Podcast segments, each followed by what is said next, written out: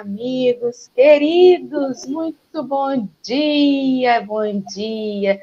Aqui estamos mais uma manhã para mais um café com o Evangelho, já na companhia dos nossos queridos amigos desse chat. Está aí a Leine já nos dando bom dia, a Dalva em seguida, Sônia Centeno, a Kátia Maria já chegou, Rejane Maria Mendes também está aí, Rosângela, o Jorge Almeida, lá de Salvador, Bahia, a Dilma, a Alba Valéria também está, Mira Portela, nossa queridíssima Geisa, a Consuelo Gomes, todas vocês sejam abraçadas nessa manhã e abraçados também os nossos companheiros. Mais cedo, o link em todos os lugares onde o café é exibido, no Facebook, no Facebook da Suave Caminho e no YouTube do Café com o Evangelho, o link para acesso ao texto que nós iremos ler hoje. Então, se você puder e quiser ou gostar de acompanhar a leitura, vai lá e acessa o link para ter também o acompanhamento aí do texto que vamos ler e comentar nesse bate-papo que é o Café com o Evangelho. Bom dia, Henrique. Bom dia, Dora. Bom dia, Yasmin. Bom dia, pessoal do chat. Hoje é quarta já, né? Quarta-feira. Temos um bom dia de estudo. Seja um dia proveitoso. Bom dia. Yasmin. Uma breve apresentação, talvez. Um preâmbulo, uma uma, introdutória. Bom dia. Bom dia, Henrique. Bom dia, Nora. Que coisa boa estarmos todos juntos aqui nesse café com o Evangelho.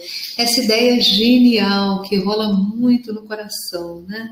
Uma delícia todos nós tomarmos o nosso café e conversarmos sobre Jesus, sobre os ensinamentos que ele nos veio trazer de uma maneira relaxada, porém profunda, porque são momentos especiais. Muito bem, Yasmin. Yasmin Madeira.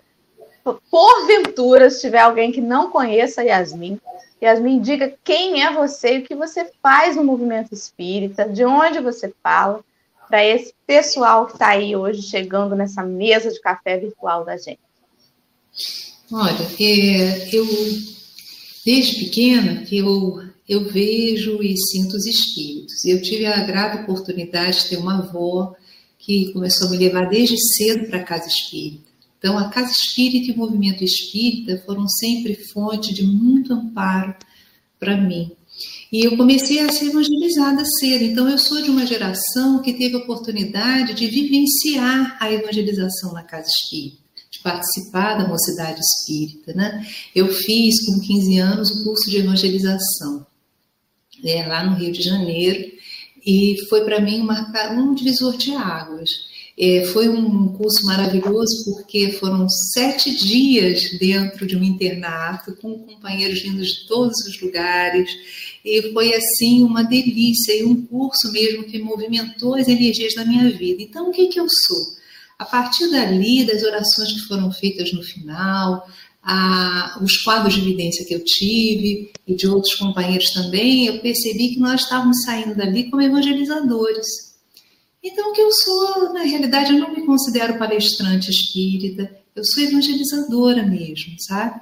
E aí eu comecei com as crianças, mas depois eu fui perdendo aquela, aquela energia própria, porque com a idade a gente vai alternando, né? Então eu acabo sendo evangelizadora de adultos, né? E é essa que é a função que mais alegria me traz ao coração ao longo desses anos. Que bom, muito bem. Eu já tive a satisfação de ouvir Yasmin de pertinho, que ela já esteve aqui na Feira do Livro em Rio das Ostras. Você lembra, Yasmin, disso? Lembro com muito amor, com muito carinho. E é um evento de uma energia, não é somente a, assim, um evento de divulgação macro, ele traz uma energia muito especial, muito renovadora. Então está bem marcado aqui na minha alma, foi muito lindo.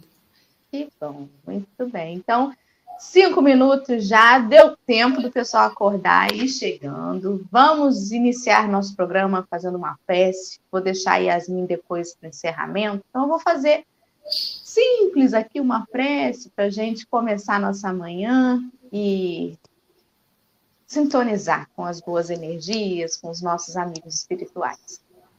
Começando sempre agradecendo a Deus, nosso Pai, a oportunidade de mais esse amanhecer, a Jesus por ser aquele que nos inspira e certamente que nos incentiva todos os dias a seguir. Então, Senhor, não sei o que vai no coração de cada companheiro que está em seu lar, ou no caminho do trabalho, ou já trabalhando, ou no hospital. Eu não sei onde os meus companheiros estão ao ouvir esse café nesse momento, mas eu gostaria muito, Senhor, que todos nos sentíssemos numa grande mesa mesmo de café, para que nós nos alimentemos da boa nova, para que a mensagem edificante, traduzida por Emmanuel acerca do Evangelho de Mateus, toque os nossos corações num despertar, um real despertar nessa manhã, mas para o restante de nossas vidas. E que nós nos sentamos nunca sozinhos, sempre unidos nessa possibilidade de, numa prece, estarmos juntinhos. Assim seja, graças a Deus.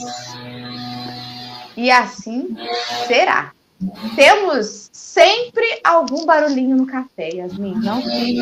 Você olhou para o lado assim. Vou até pedir se vocês me deixam é, fechar melhor a janela para ver se diminui o som. Está autorizada. sempre temos um barulhinho no café, ou é um eco, ou é uma obra, ou é um vizinho. Sempre tem. Já, já, já sabemos que é um, faz parte do exercício, né, meus irmãos, da gente se manter no foco, mesmo quando as coisas ao redor tentam nos distrair. Quem sabe não é esse ensinamento, né? Já desde aqui do café.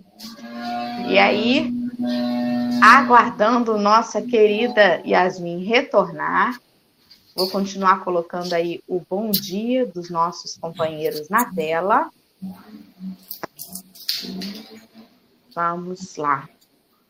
Bom, como Yasmin já chegou, nós estamos é impressionante, seguindo.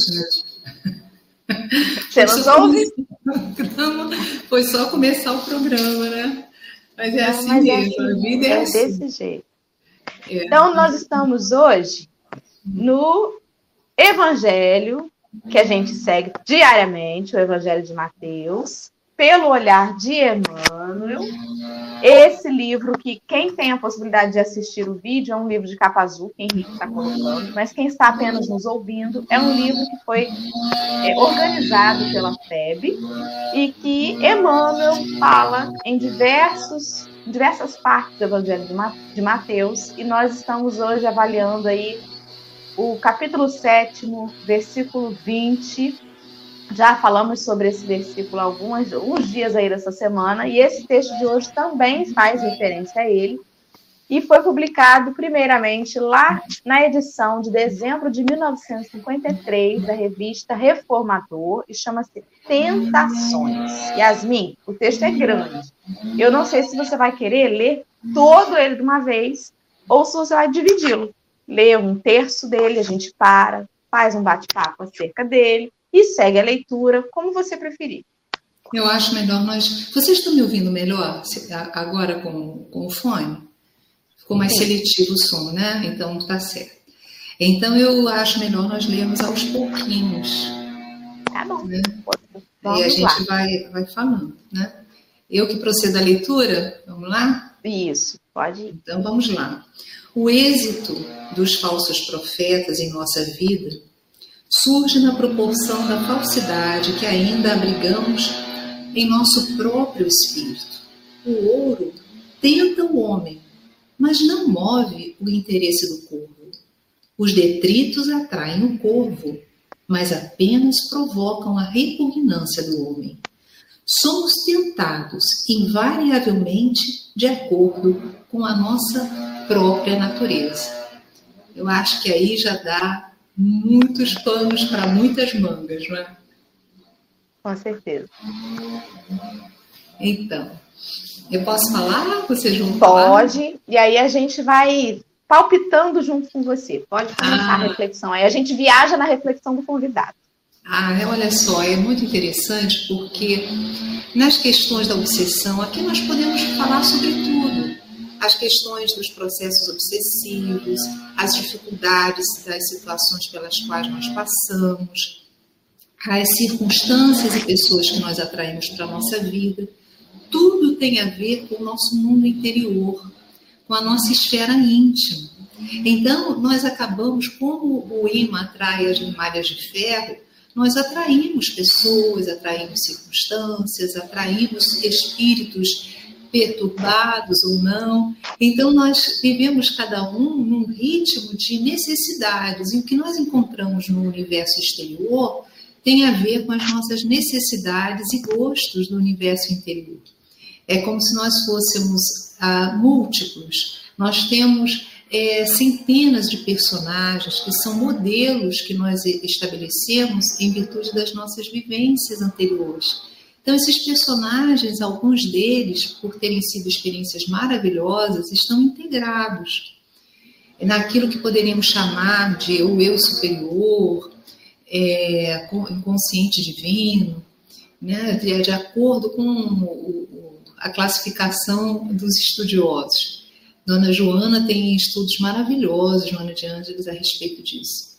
Então, esses personagens, alguns deles não estão integrados, eles estão na nossa borda, eles estão necessitados de evangelização. São, no dizer de Carl Gustav Jung, a nossa sombra. E eles vêm à tona pelos impulsos, pelos desejos, e eles promovem essas questões da, da tentação. Eu falo eles apenas por uma questão didática, mas somos nós. Né? É por aí. Exatamente. Por exemplo, Yasmin, a gente atrai as circunstâncias para testar os nossos, as nossas dificuldades, né? Por exemplo, para muitos, o barulho irrita, né? Atrapalha, tira o foco. Então, nós estamos sendo convidados a focar, apesar das dificuldades que estão externas, né? É, eu acho engraçado Quantas vezes a gente escuta, né, algumas amigas, algumas pessoas dizendo assim, eu tenho o dedo podre. Nossa, meus relacionamentos, parece que eu escolho. Não é possível. Eu tenho esse dedinho aqui que só escolhe errado. E é justamente sobre isso que a Emmanuel está falando. Não, não é, parece que é uma escolha, e é, mas é uma escolha baseada naquilo que a gente atrai. Né? Não é por acaso.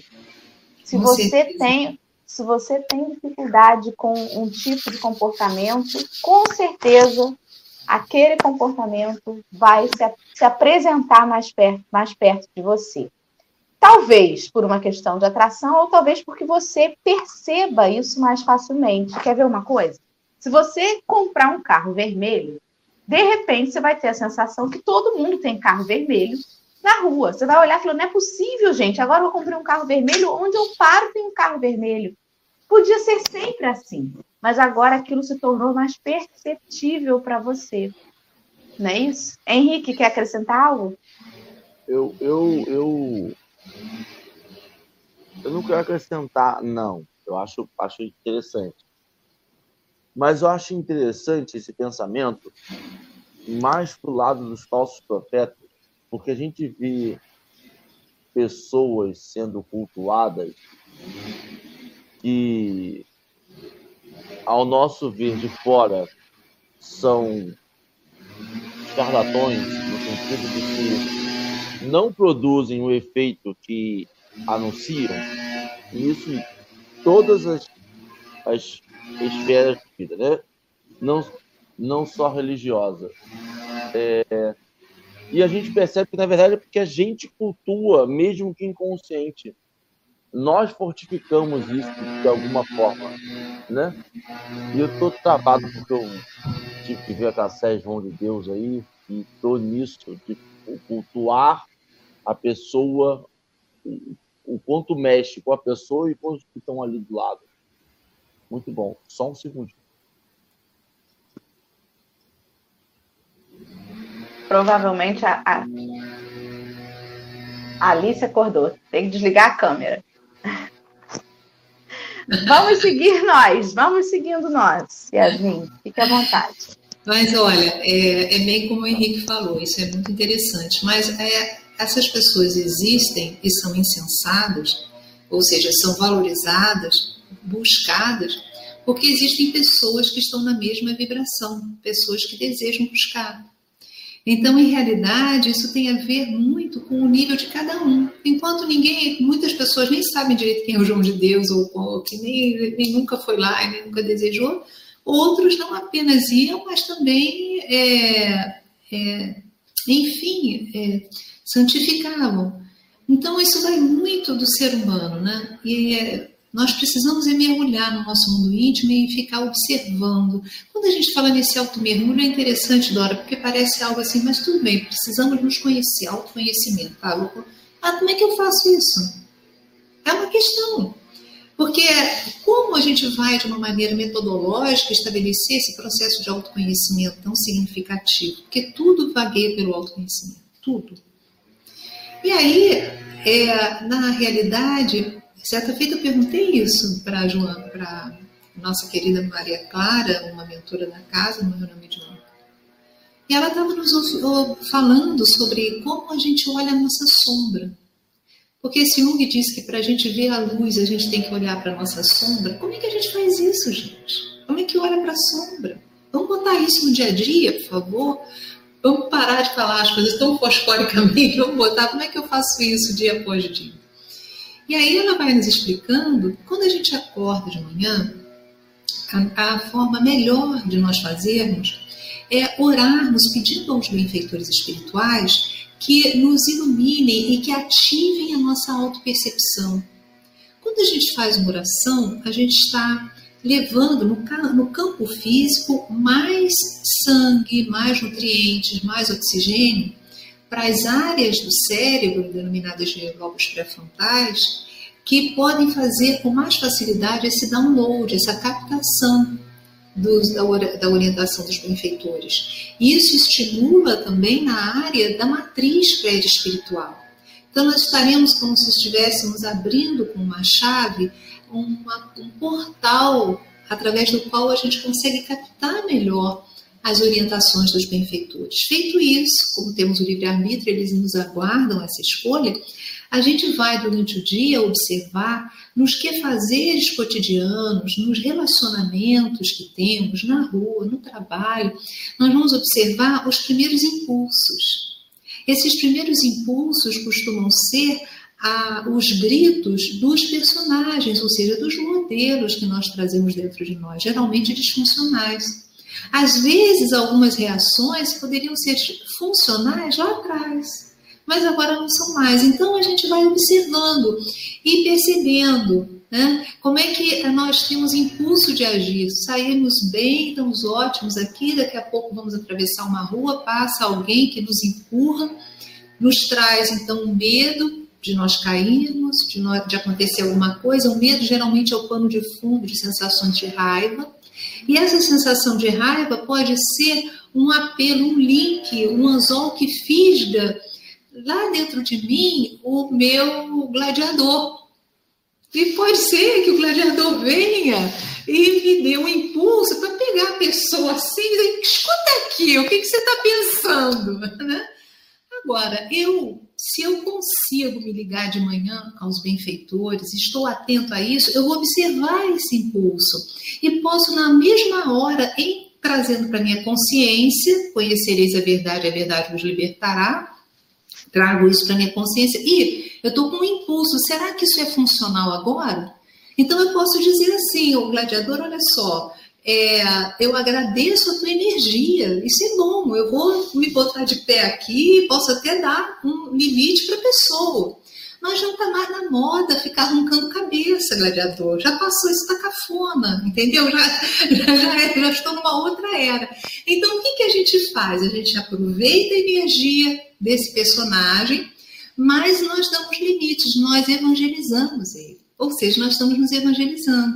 Então, isso acontece no dia a dia. Às vezes dá vontade de nós darmos uma resposta na mesma sintonia, na mesma vibração de algumas questões que nos advêm. Então, a gente vai observando, não, por que, que eu vou dar a resposta dessa forma? Eu já tenho um instrumental para perceber que o outro pode estar perturbado, pode não estar bem. Então a gente se utiliza de todo o instrumental que nós temos na atualidade. Isso é maravilhoso. Então nisso nós estamos olhando para a nossa sombra e fortalecendo a luz. E daqui a pouco esses personagens vão se iluminando, vão sendo evangelizados e vão se integrando à nossa individualidade, a esse eu superior, como costuma chamar nossa querida Joana. Vamos lá, né? Vamos continuar. Excelente, excelente analogia. E é bom lembrar também que aquele gladiador do passado podia ter tido dois metros de altura, né? E hoje em dia talvez a gente esteja num corpo físico bem diferente. Exatamente. No meu caso, um metro e meio, né? Às vezes brava. Tem que lembrar, assim, gladiador ficou. O corpinho agora não é compatível com isso. Gente, geralmente as mulheres baixinhas, eu acho que elas foram todas gladiadoras no passado. Porque são umas espoletas, né? E poderosas, super poderosas. Então, vamos seguir, meu amor. Vamos, vamos seguir. Né? É, a perturbação não lançaria raízes no solo de nossa alma se aí não encontrasse terreno adequado. Não nos libertaremos assim das forças enganadoras que nos cercam sem a nossa própria libertação dos interesses inferiores. Aí eu gostaria de dar uma parada também.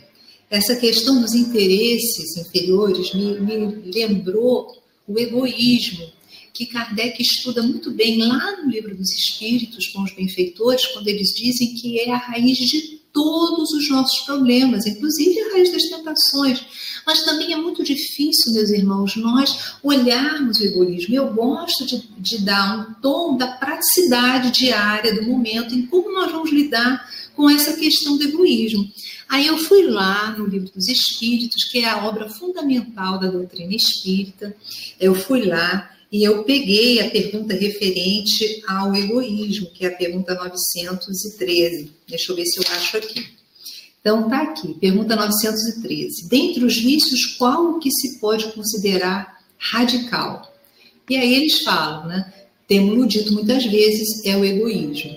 Aí tem pequeno texto, que eu não vou ler, mas eu peço que vocês anotem. Pergunta 913. Olha, traz ilações incríveis, já que nós estamos nesse curso de autoconhecimento e de aproveitamento dessa encarnação, enquanto estamos a caminho, né, na fala de Jesus. Ah, mas é, tem uma frase final que eu, que eu ressalto, eles dizem assim, quem se quiser aproximar da perfeição moral, já nesta vida, deve eliminar do seu coração todo sentimento de egoísmo, porque o egoísmo é incompatível com a justiça, o amor e a caridade. Ele neutraliza todas, todas as outras qualidades. Tá bom, Yasmin, isso aí é fantástico, mas como é que eu ponho agora isso no dia a dia? Então vamos lá. Toda vez que a gente deseja alguma coisa, toda vez que nós temos arroubos de fazer algo, nós precisamos pensar assim: isso está de acordo com a lei de caridade? Isso está de acordo com a justiça de Deus, com a equanimidade ou não? Então, se eu, na realidade, desejo algo, mas para ter aquilo eu tenho que ser injusto ou injusta, eu tenho que prejudicar alguém, eu tenho que ferir a lei de justiça e a lei de igualdade, aquilo não me pertence, aquela situação não é minha.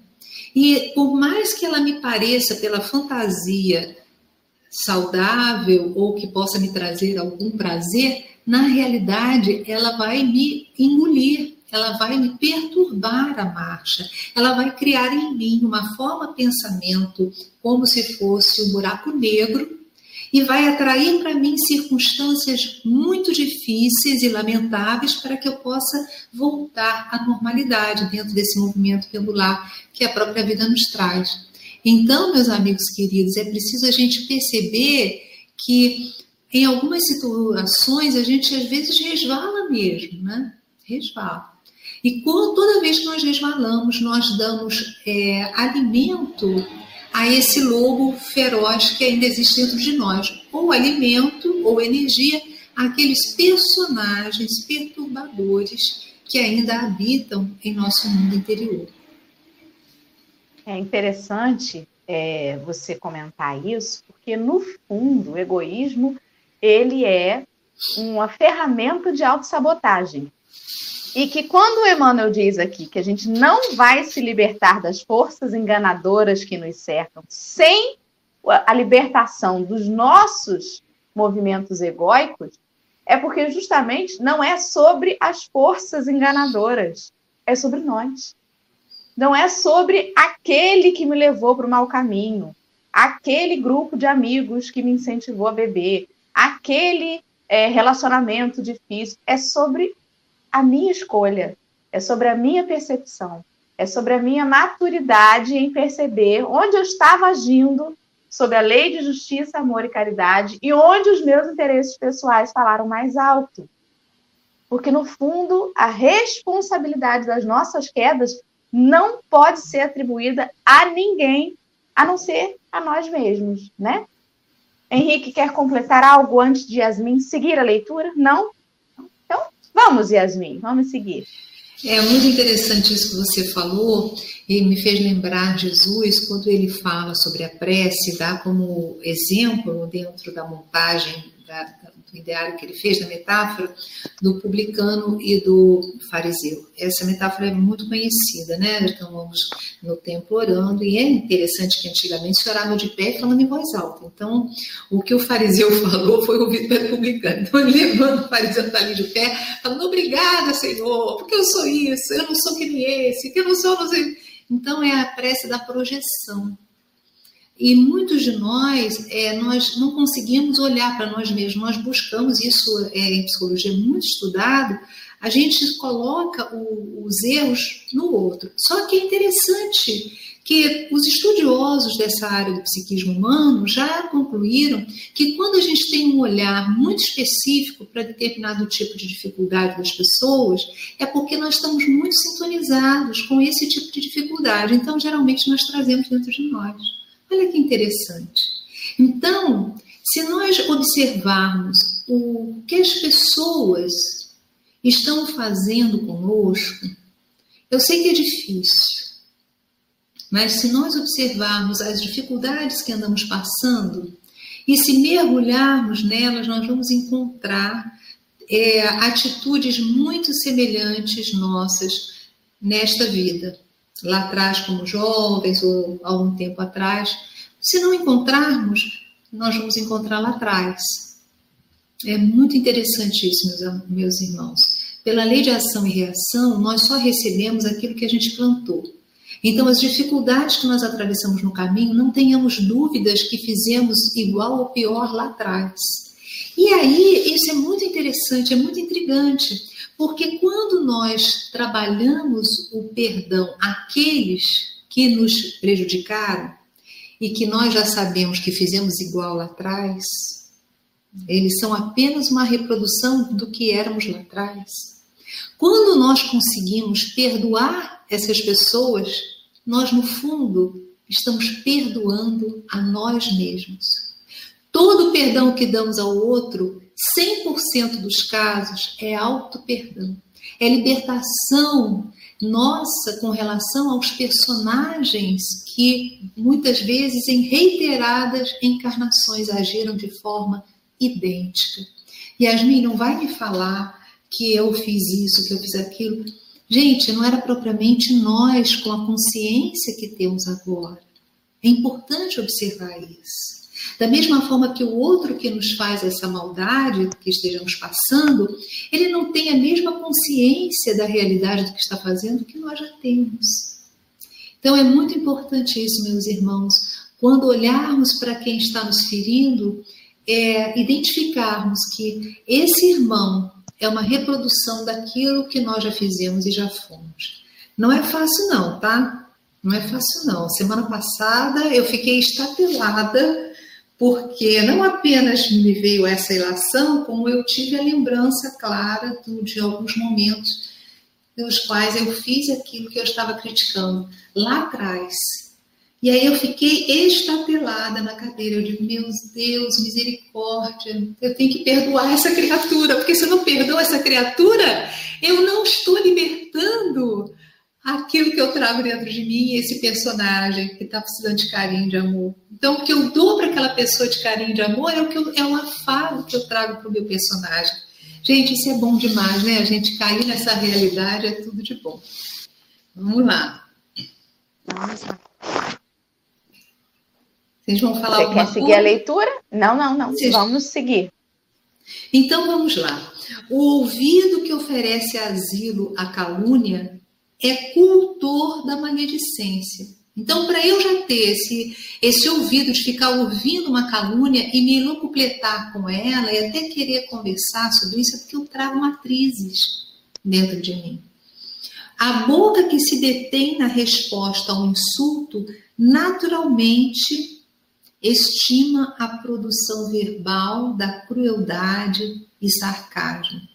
Quem muito se especializa na contemplação do charco traz o pântano dentro de si. Quem se consagra sistematicamente à fuga do próprio dever aceita a comunhão com criaturas indisciplinadas como se convivesse com mártires e heróis. Quem apenas possui visão para crítica encontra prazer com os censores inveterados e com os incuráveis pessimistas que somente identificam a treva ao redor dos próprios passos. Nossa, Emmanuel às vezes é direto demais, né? Dá até falta de ar. Às vezes eu leio Emmanuel e fico com falta de ar. Eu fico, ai Jesus Cristo. Pega leve. Vai devagar, meu irmão. Vamos lá.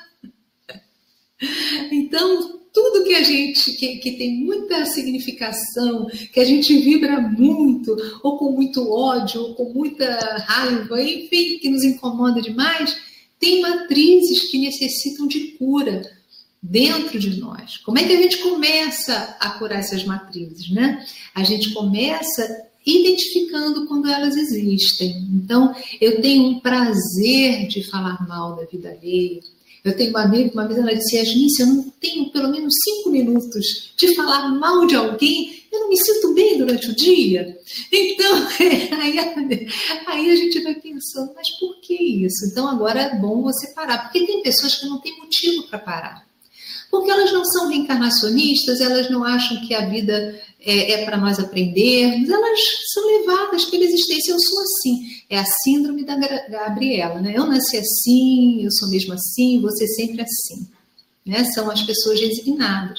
Mas as autoconscientes que percebem que existe um propósito na nossa existência, elas buscam essa melhoria. Então, observe se você está de alguma maneira viciado ou viciada nos elementos bioquímicos que são elaborados pelo nosso corpo quando a gente fala mal do outro, quando a gente assiste programas é, inadequados na própria internet. Nós vemos aí a pornografia se multiplicando muito e com ela a ativação nas áreas reptilianas do cérebro que nos fazem conectar com entidades que desencarnaram e que vibram muito nesse mesmo patamar. Então, nós acabamos sendo detidos, aprisionados em áreas que não nos permitem ilações maiores. As próprias feições vão se modificando, vão ficando mais é, grosseiras e a gente acaba não conseguindo, é, a gente acaba boicotando áreas cerebrais que poderiam nos trazer prazeres também incríveis. Então, nós temos dentro de nós verdadeiras moradas, como André Luiz nos traz a fala do mentor no mundo maior, daquelas, daquelas três áreas do cérebro, naquele capítulo 3 sobre a casa mental. É, a gente, aonde a gente está mais vivendo dentro de nós, né? O que tem nos interessado mais? Então, vamos buscar outras coisas. Ah, Yasmin, você está falando que a área reptiliana, que a área do, do, do instinto é ruim?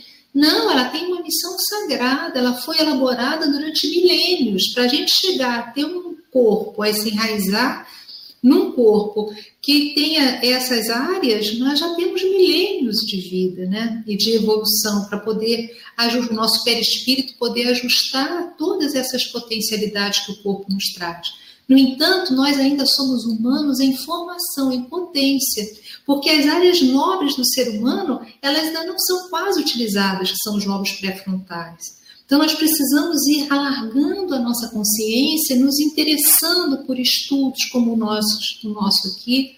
Vocês que estão aqui com essas ilações filosóficas, tudo isso promove uma expansão da consciência, quase como uma migração da nossa consciência que fica muito detida às vezes nas áreas mais reptilianas, nas áreas do, do inconsciente ligadas à questão da, dos instintos, nós estamos estabelecendo migrações, nós estamos conquistando novas moradas dentro de nós mesmos. E isso aí é fantástico.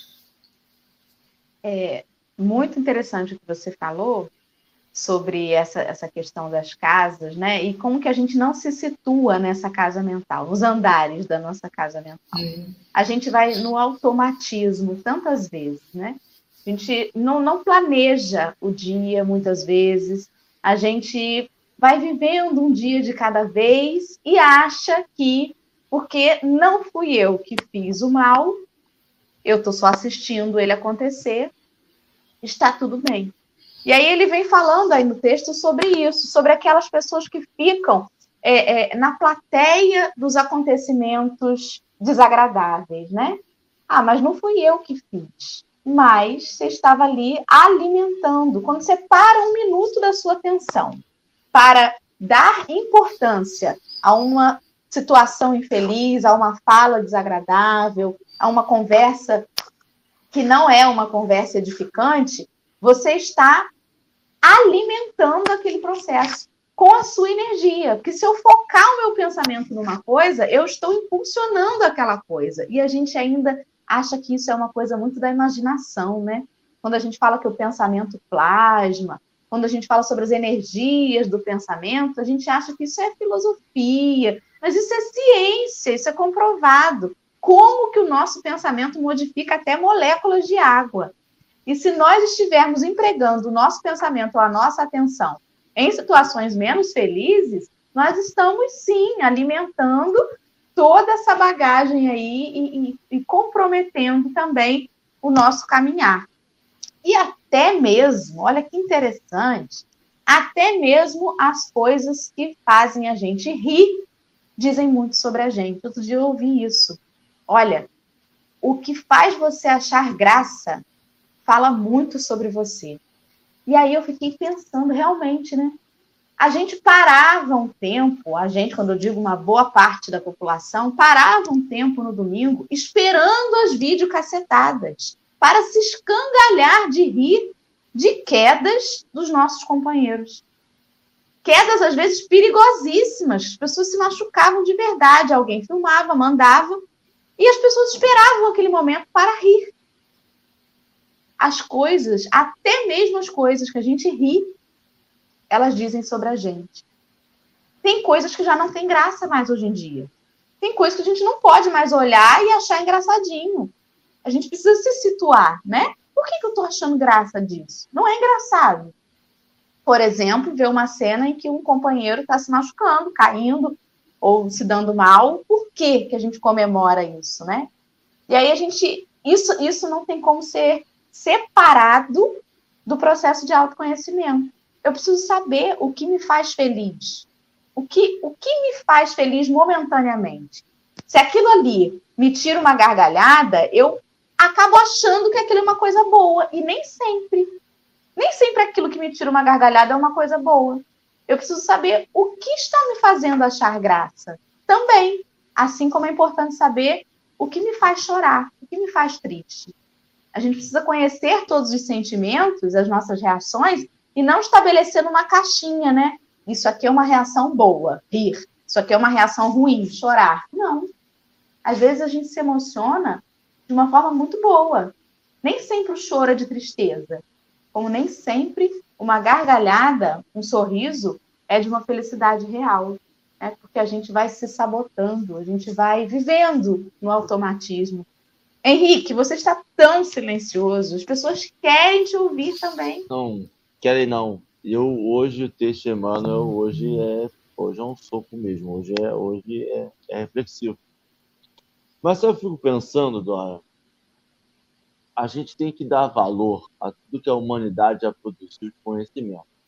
E quando a gente produziu conhecimento quando a gente identificou que o sadismo era algo real, que as pessoas sentiam prazer em ver a dor ou o, o, o mal no outro, é porque era algo palpável mesmo. E aí você pega e você tem um monte de subterfúgios para aceitar isso, né? Você tem o subterfúgio de, pô, mas eu não via pelo acidente, não. Eu via pela narração que era boa. Ele contava uma historinha e eu ria da historinha. Ou, não, eu parei no acidente que é para ver se eu ajudava. Ou, eu tenho que estar ali escutando e presenciando a briga para ver se eu aparto, para ver se acalmo de alguma forma. Quando, na verdade, as pessoas não querem aceitar, e aí entra a parte da reforma, entra a parte da autoaceitação, para daí a gente poder trabalhar esse, esse fato, aceitar que aquilo de alguma forma conecta com uma sombra interior nossa de prazer a gente se conecta com essa maledicência, a gente se conecta e todo mundo se conecta. A questão é o perceber. Quando a gente percebe, e por isso que Jesus fala do vigiar e orai. Porque quando você percebe, você tem que entrar no campo vibracional oposto. Porque você sabe que aquilo ali vai conectar com você e você vai, quando se vê, você já vai estar ali trocando, tomando um cafezinho e vendo a briga. Comendo um biscoitinho que eu vou ficar escutando aqui rapidinho. E dali já vai passar para o vizinho, e dali já vai ver o. Porque isso é. Tanto que a gente vê história de filme, de novela. Todos têm um problema de fofoca, todos têm um problema de fazer um mal ao outro. Por que vilão a gente se apega a vilão? Porque a gente se conecta aquilo ali, a gente a gente é um pouquinho daquilo ali ainda. A questão é o que a gente deixa prosperar na gente. Quando a Yasmin fala do, da pornografia, do lado reptiliano, eu tenho, eu, eu falei com dó esses dias, cara. Eu lembro, quando eu era criança, que algumas pessoas estavam querendo impedir jogos de videogame porque aquilo ali podia modificar o comportamento das pessoas e que as pessoas iam causar acidente no carro, iam sair de lá tentando matar outras pessoas. Mas tem algumas indústrias que a gente entende que é por prazer da carne e que a gente permite fazer tudo. A gente permite hoje a indústria continuar fazendo o que está fazendo, com um monte de denúncia de, de, de abusos, mas não, isso aí é para adulto. Adulto sabe escolher. E a gente percebe, enquanto adulto, que nós não sabemos escolher. Nós não sabemos escolher ainda. Tem escolhas que não podem ser nos dadas. Porque quem escolhe é a nossa sombra. Quem escolhe, às vezes, é a nossa fraqueza. Quem escolhe, às vezes, é o caminho mais fácil. E a gente tem que trocar essas escolhas. Eu acho que se a gente fizer trocas, a gente consegue perceber que está escolhendo mal se a gente sabe que falar mal do outro, independente de, de religião, independente de, de, direcionamento, se eu ficar falando mal do outro, eu não estou fazendo bem. Acho que nenhuma religião, nenhum direcionamento moral diz que se eu ficar o dia inteiro falando mal de Dora, eu vou estar tá fazendo bem. Mas a gente entende que é cultural a fofoca. A gente entende a cultural a pessoa chegar do trabalho ou acordar, botar uma cadeira do lado de fora e ficar literalmente vigiando a vida da rua. É cultural, é deles. Troca esta maledicência por algo ajoelhar no milho, por algo mais físico, por algo mais claro e evidente que é maledicência. Ninguém vai querer continuar. Só que a gente usa alguns subterfúgios que facilitam a sociedade. Ah, não, mas isso aqui ó, é cultural da cidade. Não, não é cultural da cidade. Isso é maledicência. Isto não é uma coisa que afeta ninguém. E aí entra uma fala que a Esmin falou, que é da, da, da, do livro dos Espíritos, que é o egoísmo.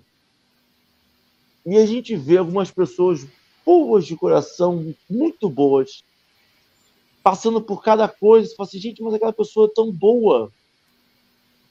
E aí a gente busca no, na raiz, e aí a gente percebe que em algum momento o resultado que ela esperava era somente para ela.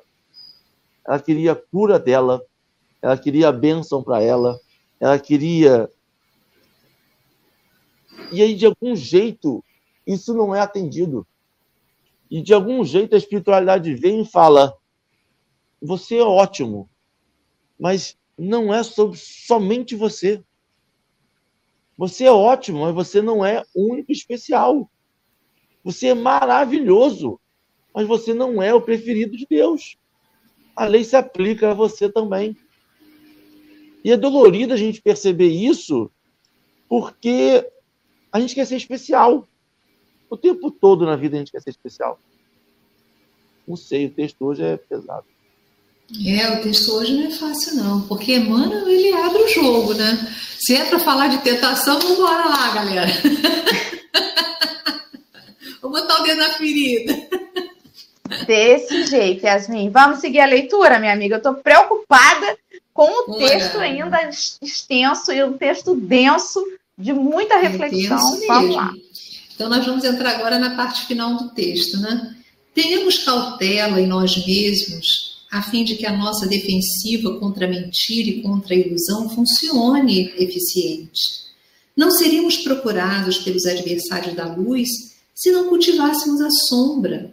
Jamais ouviríamos o apelo às nossas vaidades se não vivêssemos reclamando o, o envenenado licor da lisonja ao nosso próprio eu enfermiço. Procuremos as situações e os acontecimentos, as criaturas e as coisas, pelo bem que possam produzir, nunca pelo estímulo ao nosso personalismo desregrado.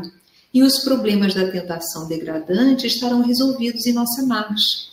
A árvore é conhecida pelos frutos, ensina o Senhor e seremos queridos e admirados pelos espíritos que nos rodeiam de acordo com nossos próprios pensamentos e as nossas próprias obras.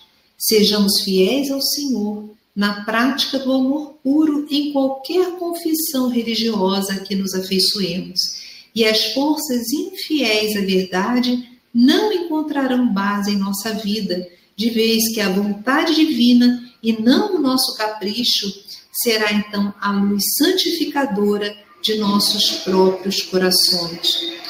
Então aí vem o final de Emmanuel dando a orientação né, para que nós possamos superar essas dificuldades das tentações.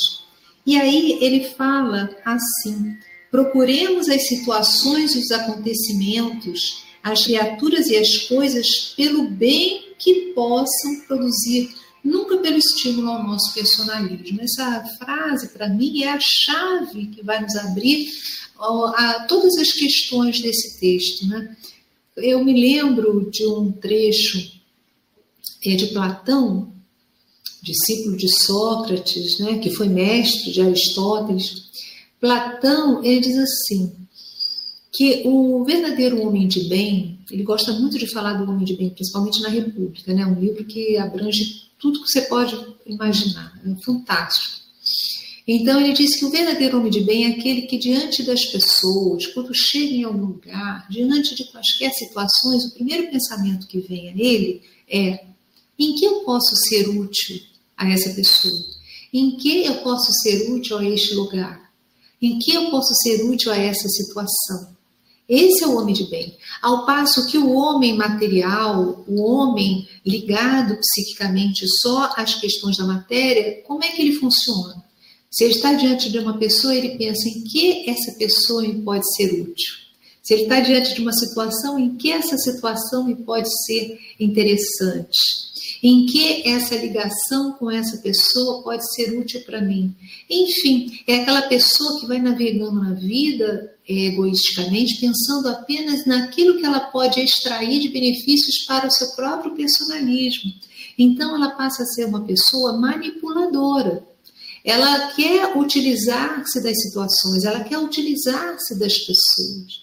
E aí nós precisamos estar muito atentos, porque nós muitas vezes não vemos isso, né? Então, por exemplo, se você está na casa espírita e você tem algum, algum poder temporal porque você está com uma responsabilidade, aí você chama para participar de alguma coisa, não aquela pessoa que mais teria condições de, de colaborar, mas sim aquela pessoa que você tem mais ligação, porque você tem medo que o outro acabe é, não fazendo como você quer, porque você acha que é o dono da verdade, que sabe tudo. Quando você faz essa posição, você está, não está sendo um homem de bem. Você está sendo uma pessoa egoísta, você não está pensando no, no coletivo, naquilo que pode ser interessante e importante para o desenvolvimento da tarefa. Então, as pessoas que só chegam e falam, não, aquela sim, aquela pessoa, não, aquela pode vir porque ela não vai ser ameaça para mim. Bem, aquela ali. Então, a pessoa está pensando nela própria, ela não está pensando no bem, ela não está. E nós precisamos ver isso. Nós precisamos colocar acima dos nossos interesses pessoais os interesses da coletividade. Nós estamos fazendo parte de um grande todo, nós vivemos na mente divina, na mente de Deus. E tudo isso que é, segundo Pitágoras, tudo que nós estamos vendo, não passa de cenários para estimular a nossa aprendizagem, nosso amor, nosso carinho, a nossa responsabilidade, porque tudo vai passar. Gente, o corpo passa. Daqui a pouquinho vai acontecer o que nós vemos acontecer com todos, vai acontecer conosco. Nós vamos deixar, vamos nos desenraizar do nosso próprio corpo. E só vamos levar aquilo que a gente conseguir amealhar. Amealhar através do olhar à nossa sombra, através da evangelização que fazemos conosco mesmos, através do amparo e da visão agora num novo modelo em cada circunstância pensarmos em que eu posso colaborar com Deus. Em que, que eu posso amar a Deus? Eu perguntei isso e eu já quero agradecer muito aos companheiros que eu chamo de anjos azuis, a todos que estão aqui presentes no chat. Um beijo na Geisa, um beijo no Marcelo Turra, mas agradeço muito aos companheiros Anjos Azuis que estão nos acompanhando, a Denise Magalhães e outros companheiros que aqui estão. Quem está me acompanhando nas palestras já conhece isso que eu vou dizer a respeito do amor. Eu perguntei, é muito lindo, eu gosto das coisas práticas, né? Já perceberam. É muito linda a frase amar a Deus sobre todas as coisas e ao próximo como a nós mesmos. Mas como é que eu faço esse amor, gente? Como é que é isso? Como é que é esse amar? Porque amar é, é uma palavra, é um verbo que já tomou tantas conotações. Que que eu, como é que eu faço isso no dia a dia? Acordei agora, eu quero amar. Hoje é o dia que eu quero amar a Deus sobre todas. Como é que eu vou amar a Deus, gente? Deus, cadê você para fazer carinho com a funé, para dizer que eu te amo? Como é que eu amo a Deus? E eu perguntei isso, né? Eu perguntei isso para Maria Cássia, ah, vai desculpar, eu estou querendo amar Deus para caramba, mas como eu faço isso? E ela respondeu na praticidade dos espíritos nobres que já venceram tantas questões interiores, né? Então ela, bem, eu, eu não sei se dá para falar, dá, Dora, dá, Henrique, dá, eu deixo para a próxima. Dá para falar. Eu, eu falo. Agora você não deu uma deixa dessa para deixar a gente curioso. então tá bom. Então eu vou falar. Ela diz: você ama Deus quando você se coloca nas circunstâncias e pensa: o que, que Deus quer que eu faça aqui? Eu sou filha dele, eu estou aqui para realizar os interesses dele. Eu e o Pai somos um. Então, o carinho, o cafuné, o aconchego que você dá a Deus, o eu te amo, papai, é exatamente você estar em cada circunstância pensando em que eu posso ser útil. Tá bom, eu entrei numa sala, tem um papel no chão. Eu vou amar a Deus pegando aquele papel e deixando a sala mais organizada do que era quando eu entrei. Eu vou no banheiro, ninguém está vendo, eu estou ali sozinha no banheiro, né?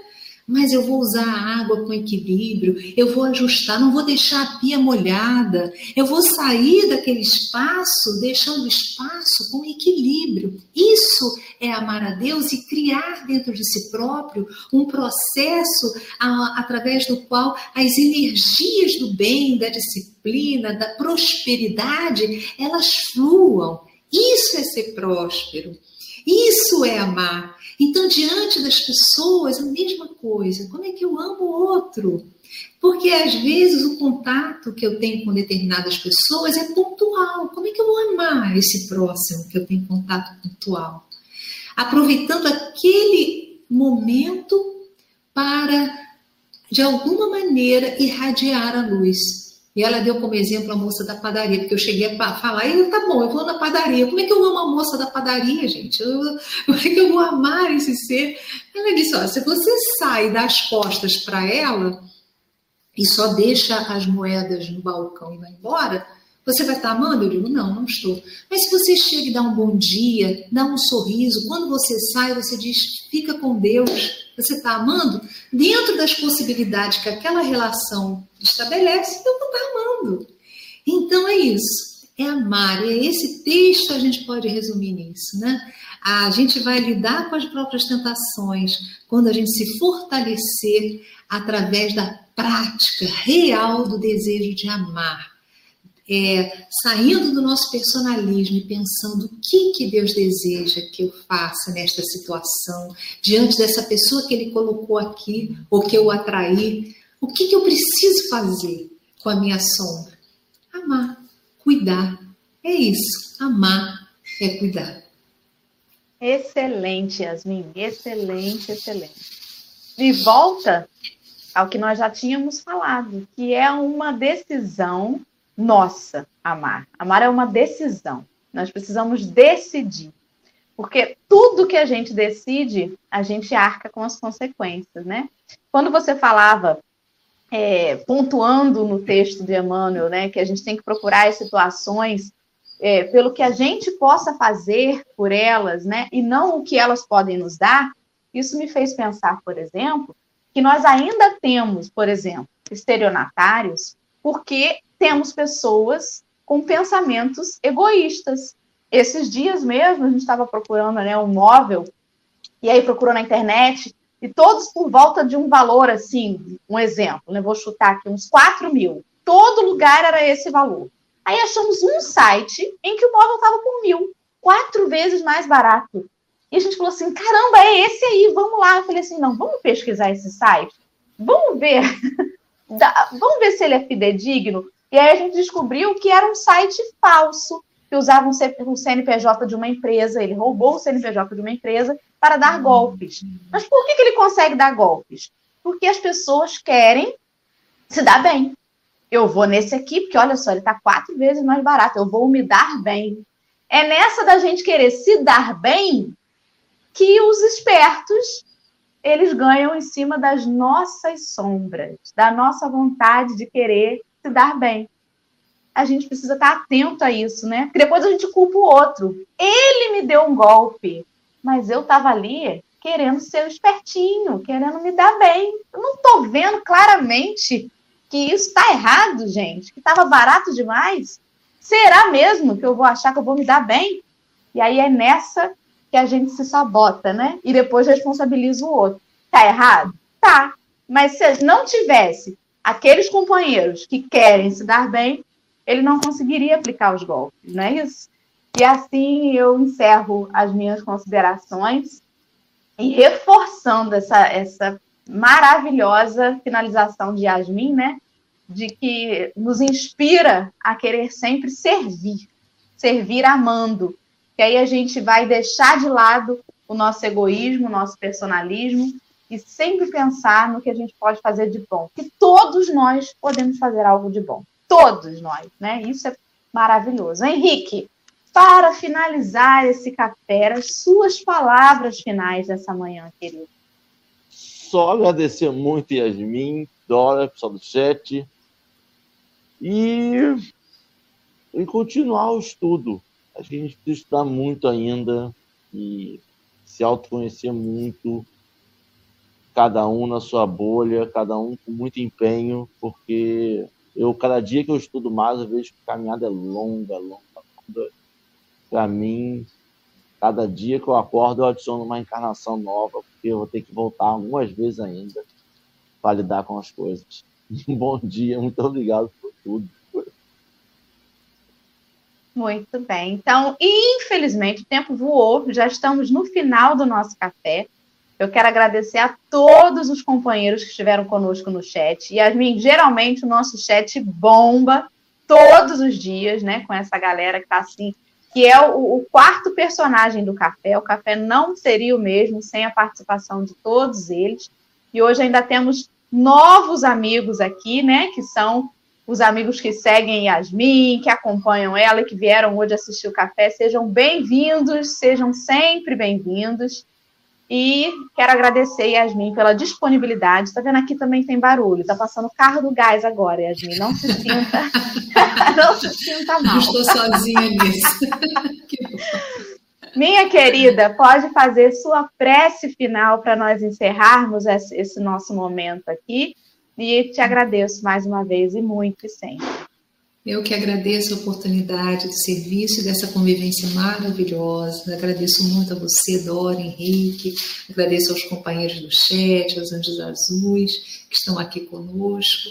A todos esses corações tão queridos que unidos estão nos realizando bem na Terra. Porque quando nós refletimos sobre esses assuntos, nós reverberamos energias e influenciamos tudo ao nosso derredor nós estamos canalizando energias divinas e nesse momento só nos cabe agradecer. E nós podemos até mesmo visualizar Jesus num holograma lindo, retirando aquela imagem mais linda que temos do Cristo e colocando à nossa frente, retirando da memória e vendo como um holograma no qual nós podemos entrar e nos sentindo dentro de Jesus, recebendo as suas energias desse psiquismo divino que está ao nosso alcance, que nos fala que é o bom pastor, a porta para a vida, é a videira verdadeira, é o caminho, a verdade, a vida. Nós é que estamos nos imaginando, vibrando, nos posicionando dentro desse psiquismo divino nos imaginando dentro deste holograma de luz, e além de receber essa energia, nós podemos visualizá-la se multiplicando, saindo do nosso peito como raios luminosos que vão abençoar todos aqueles que agora ocupam os nossos pensamentos. Que eles recebam em nome de Deus essas energias valorosas e que além desses amores nós possamos também envolver aqueles que nos fizeram sofrer, aqueles que se julgam nossos inimigos, aqueles que em realidade vibraram em uníssono com personagens nossos lá de trás. Que possamos perdoá-los e libertar a nós mesmos. E vamos agora, por fim, expandir essa energia imaginando todo o planeta Terra que é onde houver alguém sentindo dor física, dor moral, aprisionado em vícios, sem ter como colocar o pão à mesa, que possam receber todas essas energias amorosas, os cientistas, os companheiros das equipes de saúde do mundo inteiro, os dirigentes das nações, todos os povos, sejam abençoados pela luz do Cristo. Graças a Deus, graças a Jesus, que sejamos em todas as circunstâncias e diante de todos os irmãos verdadeiros canais do amor divino. Graças a Deus. Graças a Deus, a Jesus, e que assim seja. Então, meus irmãos, amanhã estaremos cedinho aí de novo, que todo dia tem café e amanhã não vai ser diferente. Amanhã tem mais café, esperamos vocês.